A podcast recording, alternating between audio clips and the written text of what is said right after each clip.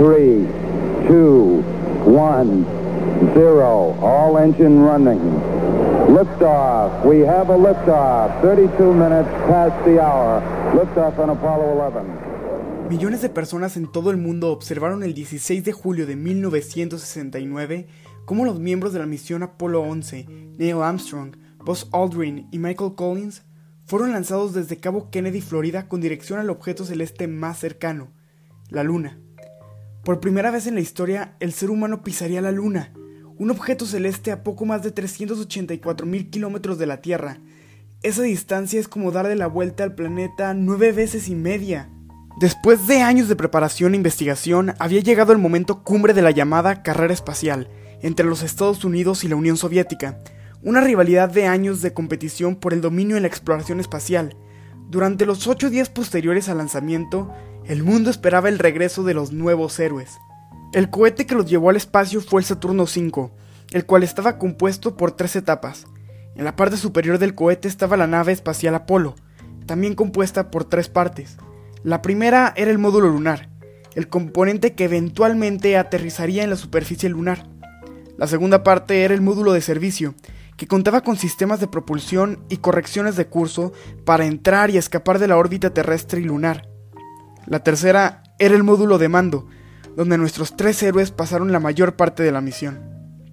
Por último, en la cima de todo, se encontraba el sistema de escape de lanzamiento, que fue diseñado para tirar el módulo de mando lejos del cohete si algo salía mal durante el lanzamiento. Juntas, todas estas piezas conformaban el cohete Saturno V y la nave espacial Apolo 11.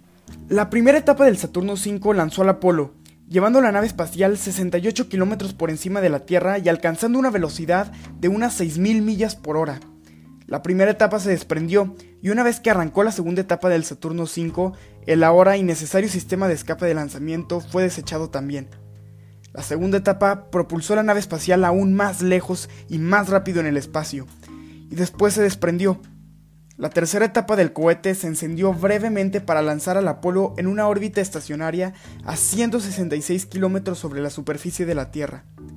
Aquí, el Saturno V se encendió de nuevo para poner al Apolo en curso a la Luna, en un movimiento llamado inyección translunar. Una vez que la nave espacial se alejó de la Tierra, el trabajo del Saturno V estuvo completo. Ahora, los astronautas tenían que hacer un vuelo de maniobra para reconfigurar la nave para que la tripulación pudiera acceder al módulo lunar, que había sido almacenado en un compartimiento protector durante el lanzamiento. Para ello, los módulos de mando y servicio fueron separados y rotados 180 grados, después se acoplaron con el módulo lunar y lo extrajeron. En el proceso, abandonaron la tercera y última etapa del cohete de Saturno. Todo este proceso de lanzamiento solo tomó alrededor de tres horas y media, y la nave espacial Apolo completa en su trayecto a la Luna fue el resultado final. Durante los siguientes tres días el Apolo avanzó al espacio, hasta que finalmente alcanzó su objetivo, y se puso a orbitar la Luna gracias a la gravedad de esta. Aquí es donde la tripulación se separó. Armstrong y Aldrin se trasladaron al módulo lunar, llamado Eagle, y lentamente descendieron hacia la superficie lunar, mientras Collins seguía orbitando la Luna, en el módulo de mando llamado Columbia. La caminata lunar fue transmitida en vivo por televisión, inmortalizando las palabras de Neil Armstrong.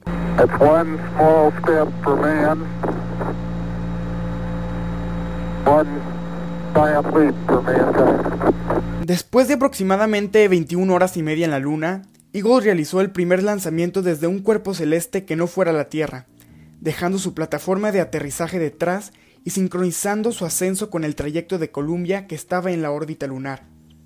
Una vez que Armstrong y Aldrin se trasladaron de vuelta en el módulo de mando, el módulo lunar ya no era necesario y fue desechado en el espacio. El Apolo salió de la órbita lunar y comenzó el viaje de dos días y medio de regreso a casa. Al aproximarse a su punto de entrada a la atmósfera de la Tierra, ya no necesitaban la propulsión de los motores, Así que se desechó el módulo de servicio y se preparó para el reingreso. Protegido por el escudo térmico del módulo de mando, el 24 de julio de 1969, el Apolo ardía a través del cielo, viniendo de regreso a la Tierra a una velocidad de 25.000 millas por hora. Los paracaídas se desplegaron y Columbia acuatizó de forma segura en el Océano Pacífico.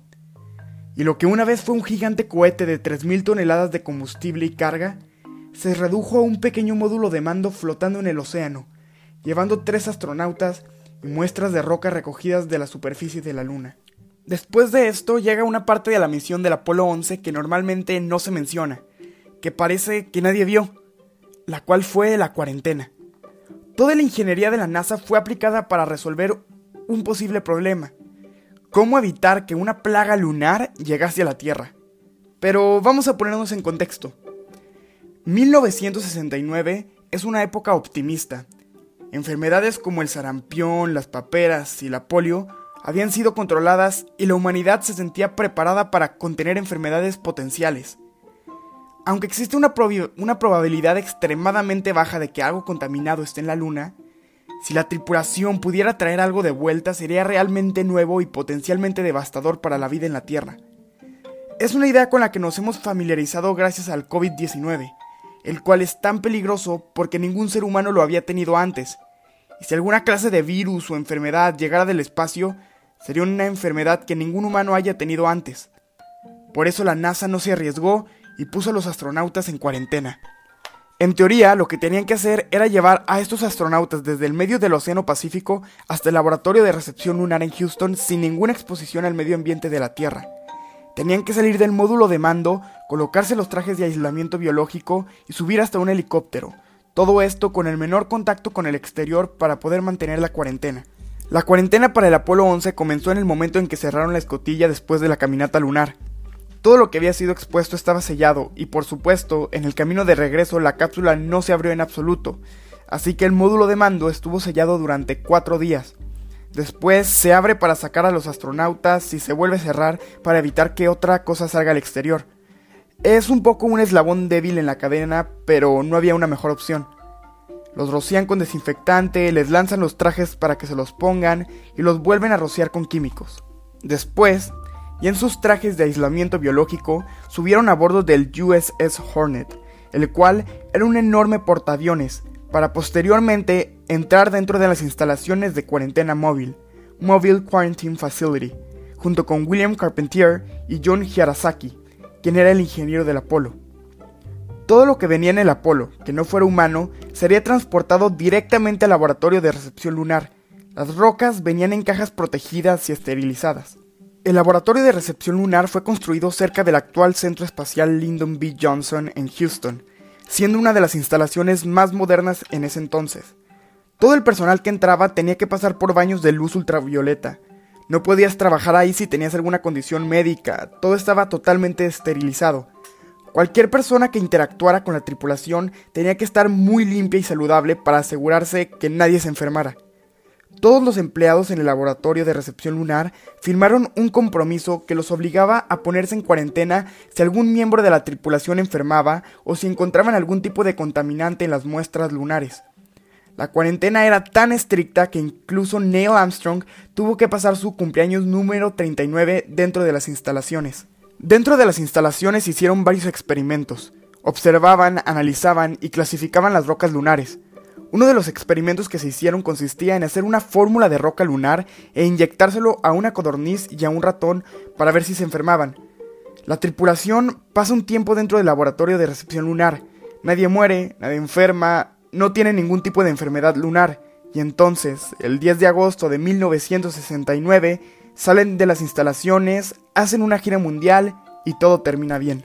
La NASA aprendió mucho antes del lanzamiento del Apolo 11 para anticipar lo peor y esperarse lo mejor.